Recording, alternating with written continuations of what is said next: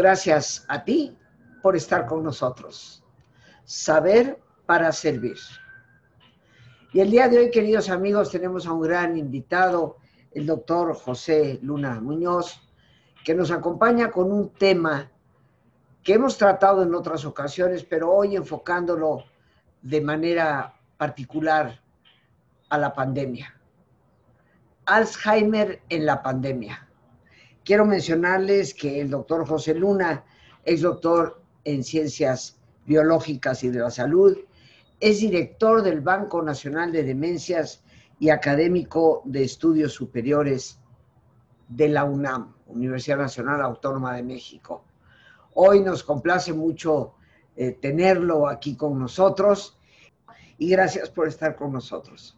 Al contrario, Rosita, es un placer y un gusto siempre estar con ustedes y sobre todo este, eh, poder platicarles sobre muchas inquietudes también sobre las que tengo yo, sobre las que nos hemos enfocado precisamente sobre las alteraciones neuropatológicas post-infección de COVID-19, pero sobre todo enfocado eh, no nada más a, lo que es el proceso de alteración eh, eh, de, este aislamiento, ¿no? Sino también qué efectos va a tener o está teniendo realmente en lo que es la enfermedad de Alzheimer, esta enfermedad neurodegenerativa.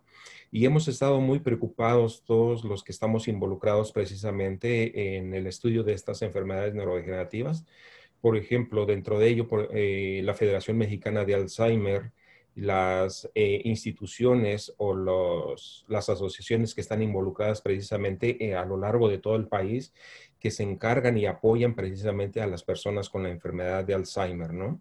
Y asimismo también como la educación médica continua en Perú y con la Universidad Pontificia eh, católica Madre y Maestra de República Dominicana, que es con los que yo tengo mucha colaboración, y también con la Universidad Nacional Pedro Enrique Sureña de República Dominicana, ¿no? Y bueno, dentro de esto, eh, yo quisiera empezar precisamente hablando de, que ya todos sabemos, no me voy a meter en cifras porque realmente las cifras son realmente eh, estratosféricas, ¿no? de toda esta de esta infección que se ha generalizado a todo el mundo, que realmente no hay ningún país que realmente haya o que no tenga eh, esta, esta pandemia, ¿no? esta infección por este coronavirus. Bueno, todo empezó realmente eh, desde el 2019 y ya llevamos eh, un año completo, el 20, y ahorita empezando el 21, y realmente apenas se empiezan a delucidar algunos cambios en cuanto a, la cantidad de personas que están siendo contagiadas, ¿no? Pero todavía es un, es un contagio que realmente nos es muy complicado todavía poder eh, decir que estamos ya saliendo de esta, de esta pandemia, ¿no? Eh, si recordamos cuando fue en el 2020, en marzo, que fue donde empezó todo esta, a tomar acciones precisamente sobre este proceso de, aislamiento, ¿no? Pensábamos que nada más iba a ser un par de meses, como en alguna ocasión eh, con la gripe aviar también había pasado, ¿no? Entonces se empezó a ver realmente cómo este problema de este virus, esta pandemia, realmente era totalmente diferente, ¿no? Y sobre todo, ¿sabes por qué, Rosita? porque realmente este virus, a diferencia de todos los demás o de, los que nos han llegado a, contagiar, con los que nos hemos llegado a contagiar, es que la eficiencia de este virus radica en el que se empieza, una vez que una persona ha sido contagiada, en ese momento empieza el proceso de replicación y de formación de nuevas partículas virales, pero sin que haya síntomas en ese momento, sin que haya síntomas, empieza ya a contagiar la persona a los demás. Y ese es el éxito que ha tenido este virus, ¿no? Ha sido tan exitoso que obviamente empezó a generarse y dispersarse a lo largo de todo el mundo en poco tiempo.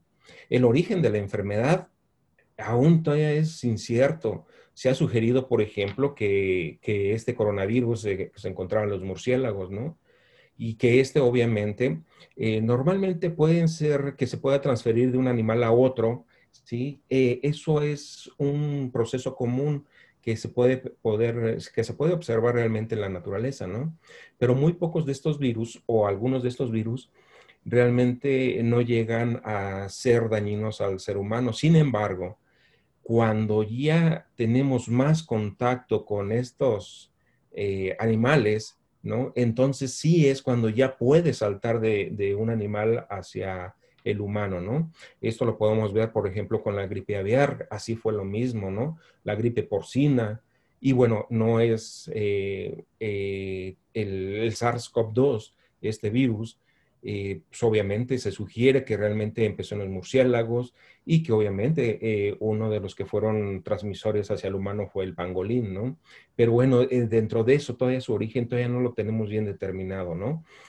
Pero sobre todo lo importante aquí es ver que en ciertas áreas que han sido, por ejemplo, en Wuhan, en estos mercados, que realmente ahí es donde tenían los animales vivos, ¿no? Y que ahí posiblemente fue donde desarrolló el paso del virus del animal hacia el humano, ¿no? Pero bueno, dentro de esto, lo importante que, yo quiero hacerles notar es que el éxito de este virus ha sido precisamente esa transmisión cuando los, realmente los, eh, el paciente expresa síntomas. Dentro de esto, por ejemplo, nosotros podemos ver que cuando nosotros podemos, cuando tenemos una gripe, ¿no? El, el virus de la gripe, eh, esto nosotros lo podemos transmitir, pero cuando ya empiezan los síntomas, entonces finalmente si ustedes lo ven, este, este virus no e, es, es, eficiente en su prevalencia porque realmente tiene eh, una mutación muy, muy grande. Por eso es que no se ha podido tener una vacuna específica para la gripe, ¿no? Entonces, eh, pero sin embargo, no es tan diseminado porque realmente hay un periodo de incubación, un periodo de evolución, y bueno, en nuestro sistema inmune, pues obviamente lo, contrarresta, pero el de la, eh, este virus del SARS-CoV-2, como les decía, puede transmitirse a través de gotículas, pequeñas gotículas que nosotros estamos transmitiendo, o cuando hablamos, obviamente expulsamos. Y esto realmente como es, eh, es como si fuera un spray, ¿no? que esto queda, obviamente los virus pueden estar resuspendidos en el ambiente. Y eso cuando estamos en una reunión, pues obviamente es factible de poder recibir este virus, ¿no? Entonces, aquí lo más importante con este virus es sobre todo las medidas de prevención que tenemos que tener. El aislamiento, ¿sí? Y cuando estamos hacia afuera eh, en el eh, cuando nosotros salimos hacia una relación social propiamente dicho, por hablarlo, ¿no? Que es cuando vamos al súper, cuando tenemos que ir a donde hay una mayor cantidad de personas, pues obviamente tenemos que tener eh, el cubrebocas, ¿no? También tenemos que ponernos, eh, si se puede, guantes, sino obviamente tener siempre a la mano este gel en alcohol, ¿no? El alcohol en gel.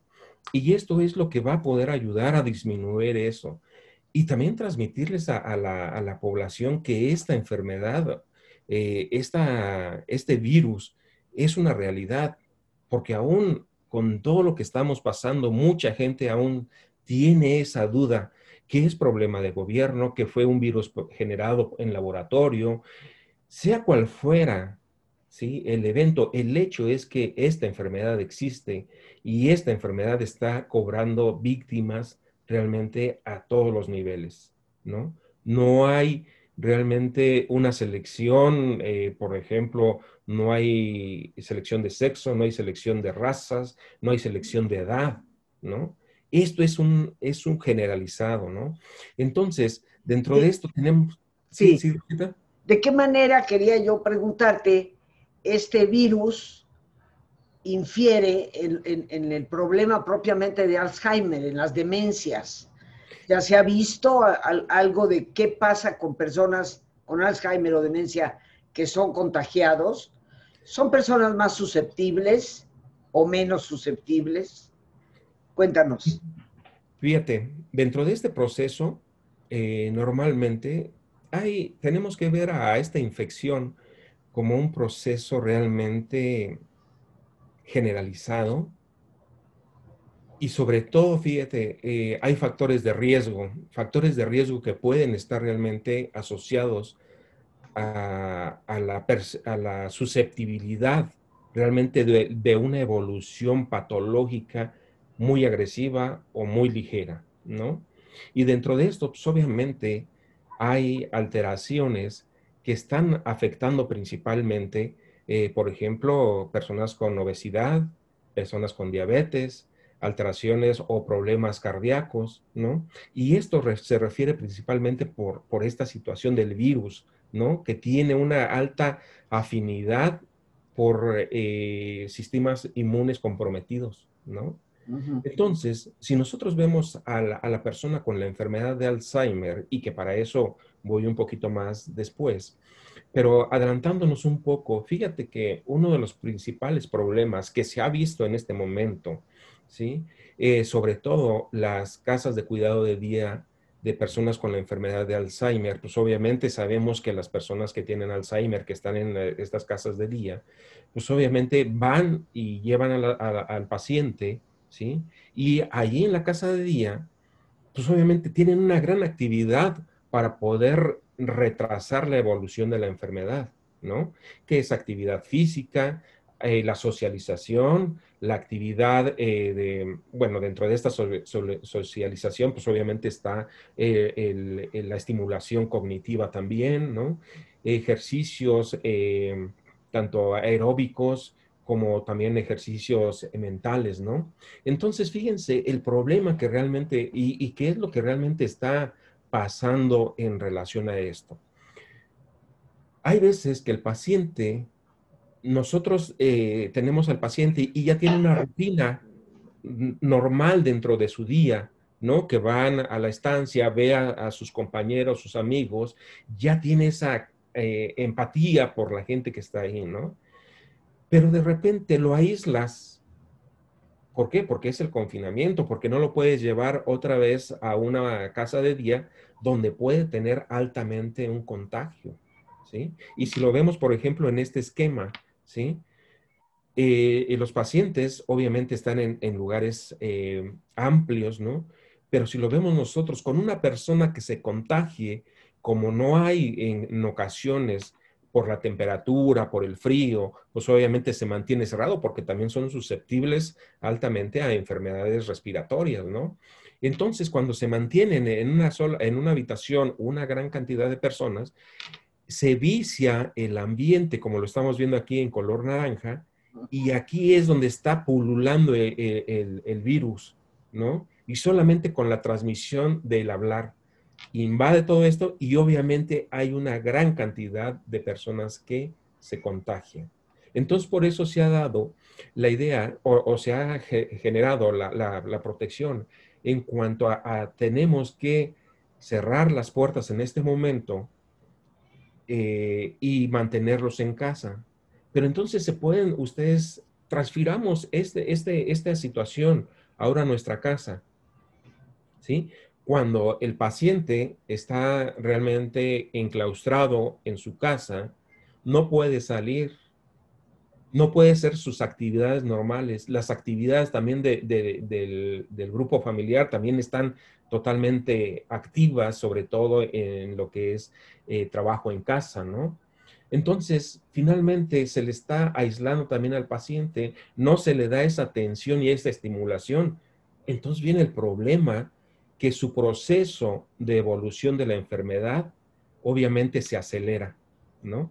Tiene un proceso de aceleramiento. ¿Por qué? Porque ya no tiene esa constante eh, actividad, ¿no? Ahora, se sabe que realmente cuando las personas han sido contagiadas, también es un problema muy grande porque realmente no te pueden expresar las situaciones, ¿no? En alguna ocasión, una persona eh, que estaba en este proceso de que quería donar el cerebro de su paciente cuando falleciera, ¿no? Resulta que fue contagiado este paciente, pero la familia no se dio cuenta no se daba cuenta que tenía esta infección, ¿no? O, este, esta infección del SARS-CoV-2. ¿Cómo fueron que se dieron cuenta? Con el paso del tiempo se complicó, empezó a tener problemas respiratorios, lo llevaron al médico y ahí fue donde le hicieron la prueba y tenía el COVID-19. Se hizo la prueba a toda la familia y una parte, una gran parte de esta familia fue contagiada, ¿no? Afortunadamente la persona pudo salvarse, pero no es siempre el caso. Claro. Entonces lo mismo pasa, y, y en esta situación quiero referirme por qué porque realmente su sistema inmunológico estaba adecuado, estaba bien cuidado, estaba bien atendido. Pero cuando tenemos una familia que es disfuncional, va a aislar al paciente, si el paciente no pide de comer, que es lo más común, ¿sí?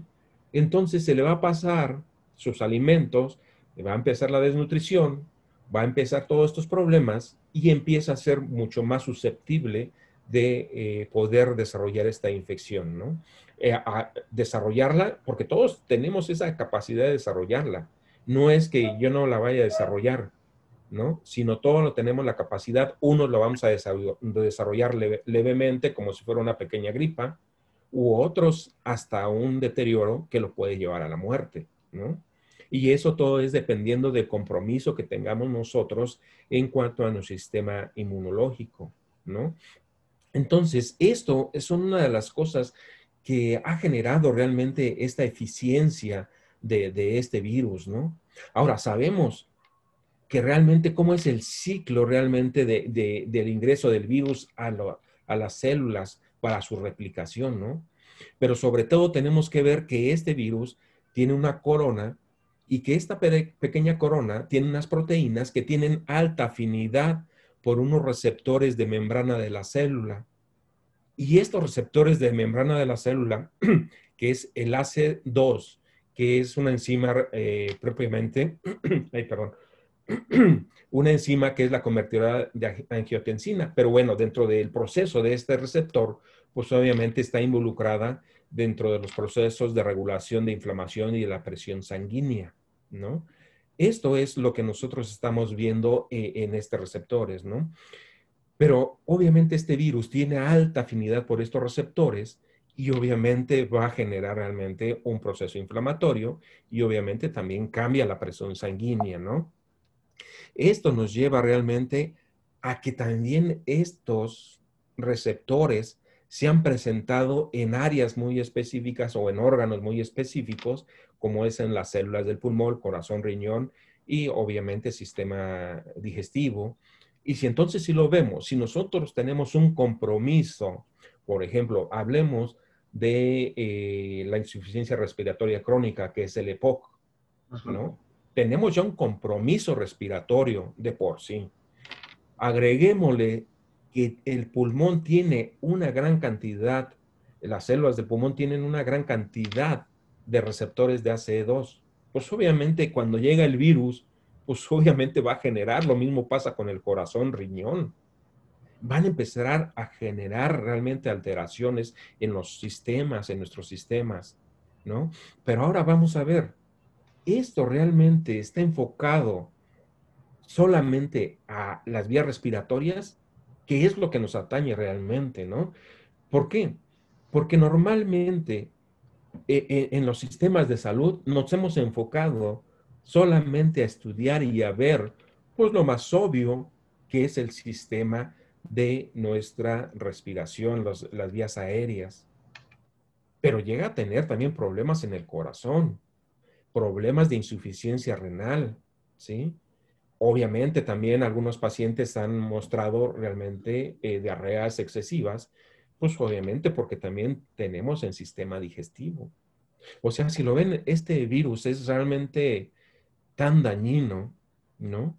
Y eso es lo que nosotros nos hemos enfocado principalmente a estudiar y analizar cómo realmente este virus puede afectar a nuestros sistemas eh, periféricos.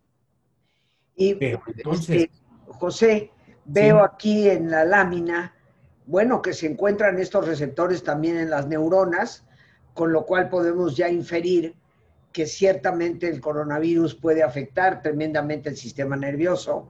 las células gliales, que, que son células en el cerebro, pues bueno, esto ya me está diciendo a mí con solo ver tu lámina que ciertamente, así como hay personas que pueden padecer el problema muy enfocado a los pulmones con los problemas respiratorios, pues en un momento determinado, no sé si ya sabemos hasta dónde pueda dañar el sistema nervioso y las estructuras del cerebro.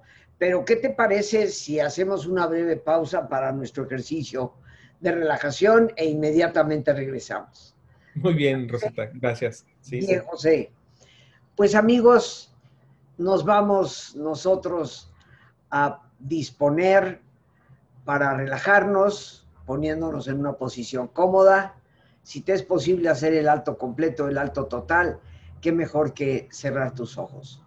Y en una posición cómoda, con tus ojos cerrados, toma conciencia de tu respiración, del entrar y el salir del aire en tu cuerpo. E imagina cómo al inhalar así como llevas oxígeno a tus células, inhalas también serenidad para tu mente. Al exhalar, así como tu cuerpo se libera de toxinas, imagina cómo en ese aire que sale también te liberas de todas las presiones y todas las tensiones. Respira profundamente.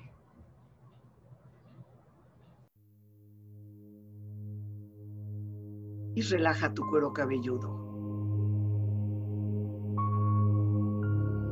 Todos los músculos que cubren tu cabeza.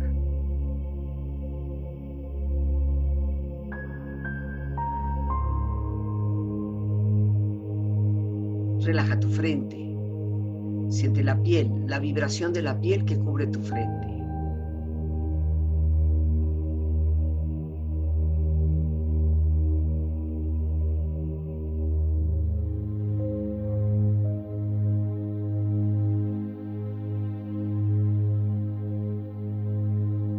Relaja tus párpados, los tejidos que rodean tus ojos.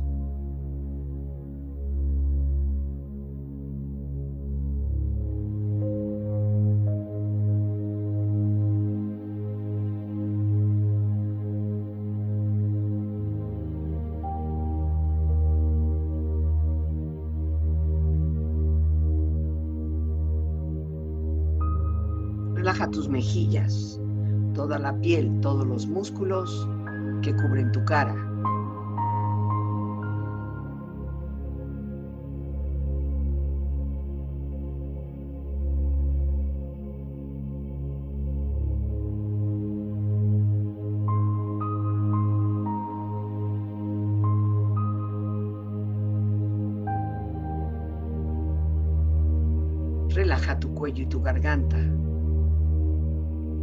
Su flexibilidad, equilibrio, balance.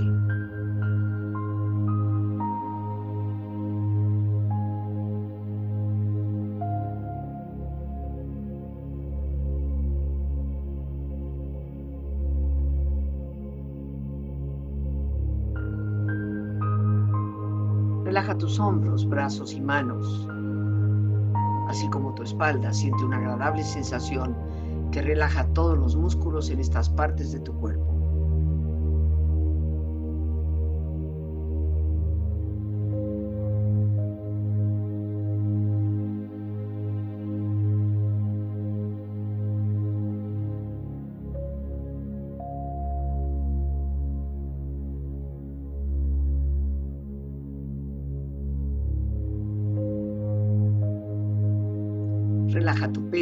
Exterior e interiormente, relajando todos los músculos, imaginando a todos tus órganos internos funcionar rítmica y saludablemente.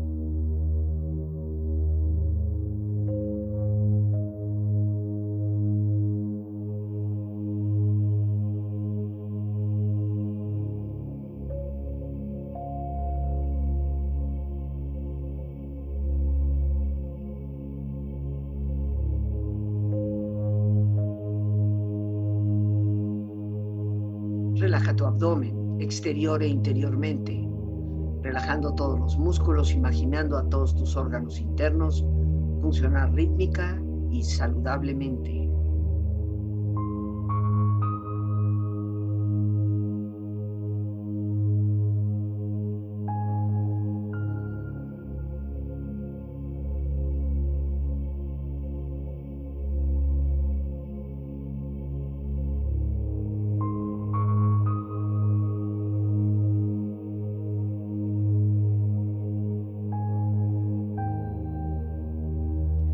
Relaja tus muslos, tus rodillas, siente la piel, la vibración de la piel que cubre estas partes de tu cuerpo.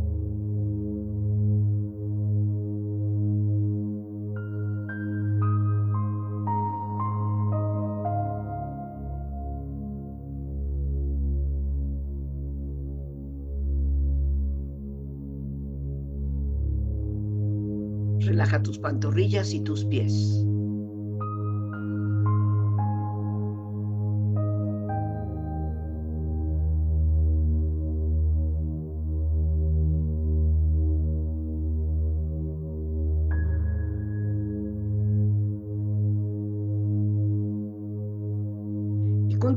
Profundamente relajado, proyecta en tu mente la imagen de un lugar ideal para el descanso. Imagina los colores, los sonidos, los aromas. Es una escena de belleza y paz. Siente estar ahí.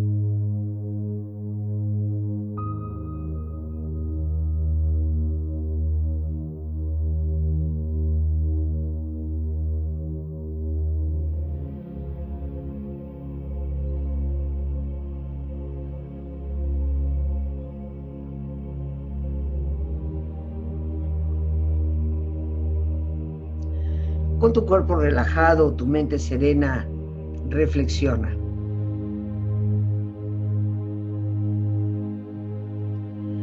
La vida no es lo que uno vivió, sino lo que uno recuerda y cómo la recuerda para poder contarla.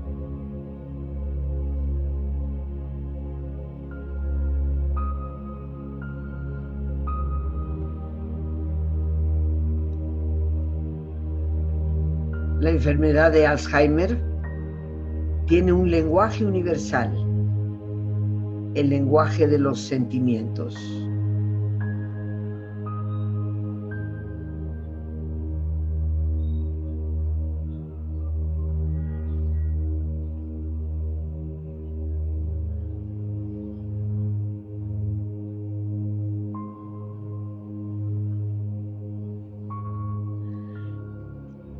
No nos da miedo que pase el tiempo, sino que se olviden los recuerdos.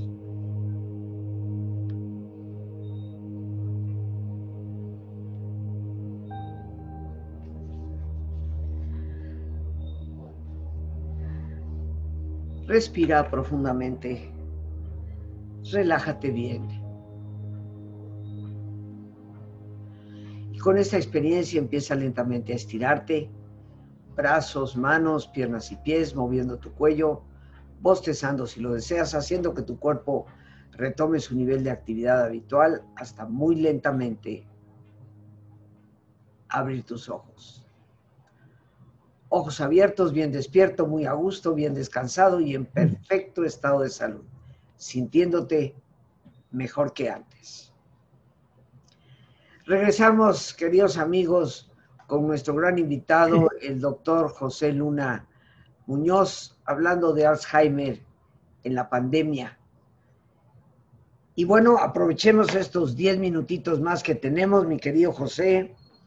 Esa última lámina que pusiste, pues ciertamente que me lanzó a, a conectar cómo el coronavirus puede deteriorar nuestro propio cerebro. Así Rosita. Desafortunadamente, eh, sabemos ya síntomas comunes, como habíamos hablado, ¿no? Que obviamente dentro de estos síntomas, de como les había comentado, realmente es un problema que puede llegar a, a la muerte y que se ha visto realmente dentro de ello, ¿no? También tenemos que ver que hay alteraciones asociadas a la pandemia, ¿no? Que esto es inevitable pero sobre todo han generado, por ejemplo, obesidad, sedentarismo, estrés, depresión, inseguridad, alteraciones del sueño, incremento de las adicciones, problemas de convivencia. Y obviamente si tienen problemas de convivencia, te puedes imaginar con un paciente con Alzheimer. Sí. ¿No? Es terrible realmente porque nosotros podemos decirle, por ejemplo, a un pequeño, si estamos ahorita en, eh, en, en nuestra casa, en nuestra casa haciendo el trabajo, que no vamos a la oficina, ¿no? lo estamos haciendo en casa y puede llegar corriendo un pequeñito, ¿no? Y le podemos decir, hijo, espérate tantito, estoy ahorita en este trabajo y, se, y viene la mamá, se lo lleva, la hermana, ¿no? Pero pueden decir a una persona con Alzheimer, espérate un momento porque no, lo, no te puedo atender en este momento. No. Ahora, es repetitivo en sus cosas. Hay que tener realmente esta conciencia, ¿no? Y sobre todo, tenemos que ver que también se ha, se ha dejado de lado el entender precisamente esa sensibilidad. Respeto primero por la pareja, tanto en ambos sentidos, ¿no? Se generan realmente eh, unas alteraciones eh, familiares muy fuertes, sobre todo también por la agresividad. Entonces, obviamente, también con un paciente con Alzheimer se va a generar esta agresividad. Tenemos que tener entonces, apoyarnos mutuamente en casa, ¿no? No porque eh, yo soy el que está trabajando en casa, dejemos y todo el trabajo de casa también a la esposa, ¿no? cuando salgamos, eh, lo más común es que tenemos que quedarnos en casa para poder evitar estos contagios. Tenemos que tener aproximadamente una distancia de dos metros entre un individuo y el otro, pero sobre todo el cubrebocas. ¿eh? El cubreboca no es cubre nariz, no es cubre barbilla, no es cubre fenente, es cubreboca, ¿no? Entonces, tener mucho cuidado con ello también. Bueno, obviamente a la limpieza que tenemos que hacer, y sobre todo también ser empáticos o ser solidarios con los adultos mayores que no tienen inclusive o que viven solos, ¿no? Hay que apoyarlos en todo, tanto desde la alimentación, eh, obviamente hay que restringir las visitas, pero estar en contacto ya sea por teléfono o por videollamadas, ¿no? Esto es muy importante. ¿Por qué? Porque estamos aislados socialmente en cuanto a, lo físico, pero no debemos estar aislados en cuanto a todo lo que nos compete de la socialización, ¿no? Esto es una de las cosas muy importantes y obviamente esto ha sido un impacto muy grande en lo que tenemos que nosotros hacer énfasis, ¿no? Y como ya lo habíamos mencionado hace un momento, pues ya hay síntomas neurológicos, ¿no? Que no podemos negarlo porque dicen, no, esto nada más es del sistema de, de vías respiratorias. No, no es cierto. Este virus, como ya se ha dicho, en las neuronas hay receptores de este virus. También hay receptores en las células gliales, ¿no? Y dentro de lo que se ha visto, pues son síntomas trastornos neurológicos como dolor de cabeza, que ese es uno de los síntomas iniciales también del virus, ¿no? De esta infección, dolor muy fuerte de cabeza, ¿sí? También hay adormecimiento de las extremidades, mareos. Y dentro de estos, fíjate que hay una de las cosas que también a mí me ha eh, contrariado mucho, es, sabemos que están actuando a nivel sistémico, pero también a nivel neurológico, ¿sí? Y entonces, esto es lo que a mí me interesa mucho, ¿no? Ver el tiempo posterior a la infección ahorita todo lo estamos viendo. Ah, nos da la infección, tratamos de solventar el problema en este momento, liberamos y lo sacamos adelante al paciente, sí. Pero ¿qué pasa tiempo post-COVID? Todos están enfocados precisamente a, a, lo que es la atención y cuidado del paciente, sí, ver los, los cambios que van a suceder eh, socialmente, cómo vamos a tener problemas, obviamente, con la, depresión, con las angustias, ¿no? Con los miedos que se van a crear por este aislamiento social, por este confinamiento. Pero, ¿qué nos dice esta infección a tiempo posterior en el sistema nervioso central? Y por eso nos hemos, eh, hemos desarrollado, entre varios países eh, un proyecto que sometimos al Comité al, a, las instituciones correspondientes en República Dominicana porque están apoyando ahí mucho estas investigaciones. Y hemos metido un proyecto donde está Chile, Perú, México y obviamente República Dominicana interesados en qué pasa después de este deterioro sobre todo con el deterioro cognitivo y alteraciones eh, psiquiátricas. ¿Por qué? Porque ya se empezaron a tener estas alteraciones, ¿no? Y obviamente en sistema nervioso central. Obviamente hay rutinas que tenemos que hacer con los, eh, los pacientes de Alzheimer, pero ¿cómo entra el virus a nuestro sistema nervioso central? A través de la nariz. Receptor se ha encontrado realmente una gran cantidad de, eh, en células epiteliales de, de, de nuestra nariz, ¿sí? Que realmente hay una gran cantidad de carga del virus, pero este puede ser transportado a través de las células o terminales nerviosas del bulbo olfatorio. Y este bulbo olfatorio tiene conexión directa con la corteza transentorrinal y la corteza entorrinal, que está involucrada obviamente en el hipocampo.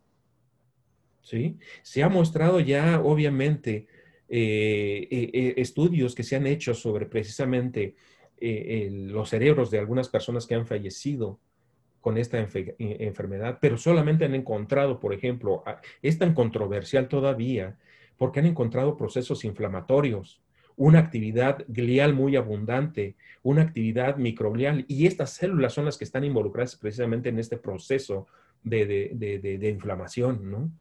Pero yo me pregunto, y, esto no nada más es yo, ¿no? Sino también hay una, un artículo que salió en Brand Pathology el año pasado y donde, y donde dicen, ¿dónde están los neuropatólogos? No se estudia el cerebro. Poca, poco se está estudiando en el cerebro, ¿no? Entonces, ¿qué es lo que vemos, por ejemplo, aquí en México? Está limitado a la obtención y donación de cerebros de personas que fallecen con COVID-19. Está totalmente prohibido.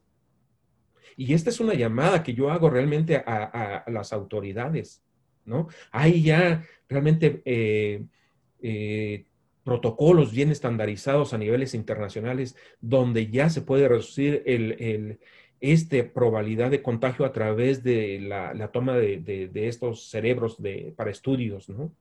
Entonces hay que tomar en cuenta eso. No, es el momento en el que nosotros tenemos que empezar a estudiar estos cerebros. ¿Por qué? Porque lo que están, tenemos que entender realmente si estos cambios están asociados al proceso del daño directo del virus SARS-CoV-2 o si es el proceso exagerado de inflamación. Y no nada más ver realmente la presencia de células gliales, que estos son eh, unas tinciones que se hicieron sobre células de células gliales, y también de células microgliales, cómo está exacerbado en el cerebro de COVID y cómo también obviamente lo tienen que comparar con otras enfermedades que tienen también afecciones eh, inflamatorias, ¿no? Y obviamente con el control. Y vean la cantidad de, de expresión de estos tipos de células comparado que inclusive con otras infecciones cerebrales, ¿no? y lo normal. Entonces está exacerbado. Ahí se han visto, por ejemplo, estas pequeñas petequitas que se ven aquí eh, en, la sustancia blanca, son pequeños derrames. Entonces, yo a lo que voy, estas alteraciones llevan a cabo alteraciones inclusive en los axones, modificaciones de las axones, modificaciones en lo que es el citoesqueleto de proteínas de esta, ¿no? Entonces, aquí nuevamente vuelve la pregunta, ¿dónde están los patólogos, los neuropatólogos. Tenemos que hacer frente a esto. Y obviamente sabemos que el tiempo post-COVID, no estamos hablando del tiempo post-COVID de enfermedad, del confinamiento. Estamos hablando de un proceso neurodegenerativo que va a empezar a generar estragos a largo plazo. Y eso no lo estamos viendo como sociedad, no lo estamos viendo como, como actividades clínicas y como gobierno tenemos que empezar a ver como gobierno una obligación y un deber para ver qué nos depara el futuro con esto. Y no quiero ser fatalista con esto, ¿no? Pero tenemos que empezar a estudiar también el cerebro. Y con esto, pues bueno, no sé si... si no, este, José, yo lo que saco de conclusión de todo esto es que realmente estamos dando palos de ciego porque si no tenemos cerebros de personas fallecidas por COVID que pueden donarlo, no estamos viendo qué es lo que el COVID también está produciendo en el cerebro y cómo tal vez la persona que sí tiene COVID asintomática, que una vez que pase, entre comillas pongo lo de pase, la pandemia, empezará a tener un deterioro tal vez más adelante y nunca sabremos si ese deterioro se debe precisamente a la infección de COVID, que tal vez en otras partes del cuerpo no presentó síntomas, pero que al afectar el cerebro empezó a dañarlo. Y claro, ya sabemos muy bien, José, que a veces los problemas en el sistema nervioso, así como pueden ser brutalmente rápidos, pueden ser sumamente lentos. Perderemos la, la oportunidad. Algunas palabras ya para cerrar, tenemos ya que concluir, mi querido José. Pues mira, lo primero que tenemos que hacer es que tenemos que cuidarnos. Esa es la única forma que nosotros podemos mantener nuestra integridad ante este virus, que es altamente infectivo y altamente eh, contagioso, ¿no? Tener todas estas medidas eh, de precaución. Segundo, llamar la atención a las autoridades que tienen que favorecer esta donación de cerebros para la investigación.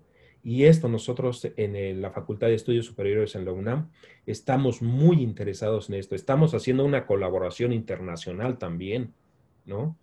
Y tenemos que hacer una, un entendimiento tanto clínico, social y como investigación básica. Si nosotros no hacemos este conjunto de investigación, como decías, estamos dando palos de ciego. Estamos dando palos de ciego y que nos depara posteriormente que ya son millones y millones de personas infectadas en el mundo, se puede imaginar aquellas que fueron infectadas, que no llegaron a la muerte, que ya también van una gran cantidad de fallecidos, ¿no? Pero esa cantidad de, que, que, va a pasar el tiempo, van a tener problemas neurológicos, tanto de afecciones eh, cognitivas como también afecciones neuropsiquiátricas. Y esto ya lo estamos empezando a ver. Y esta es la relación que nosotros con la doctora Mar Pacheco eh, de República Dominicana, con la doctora de Chile, eh, Patricia, y también con la doctora Connie de, de Perú. Estamos todos realmente conjuntados y aquí en México con la doctora Marely eh, Muñoz, que estamos realmente interesados precisamente en entender la clínica, pero necesitamos corroborarlo con realmente todos los estudios histopatológicos, porque estamos viendo nada más proteínas de inflamación, pero necesitamos ver qué otras proteínas se están modificando. Yo te quiero agradecer enormemente, eh, José, tu participación en el programa darte, por supuesto, las, las gracias. Esperamos que pronto vuelvas a estar con nosotros. No, pues muchísimas gracias, Rosita, a contrario a ti y un abrazo para ustedes. Gracias. Claro que sí. Y amigos, nos despedimos dando las gracias a Dios por este espacio que nos permite compartir. Gracias a nuestro gran invitado, el doctor José Luna Muñoz. Gracias a nuestra productora Lorena Sánchez y a ti, el más importante de todos, una vez más, gracias. Muchísimas gracias por tu paciencia al escucharme, por ayudarme siempre a crecer contigo. Que Dios te bendiga.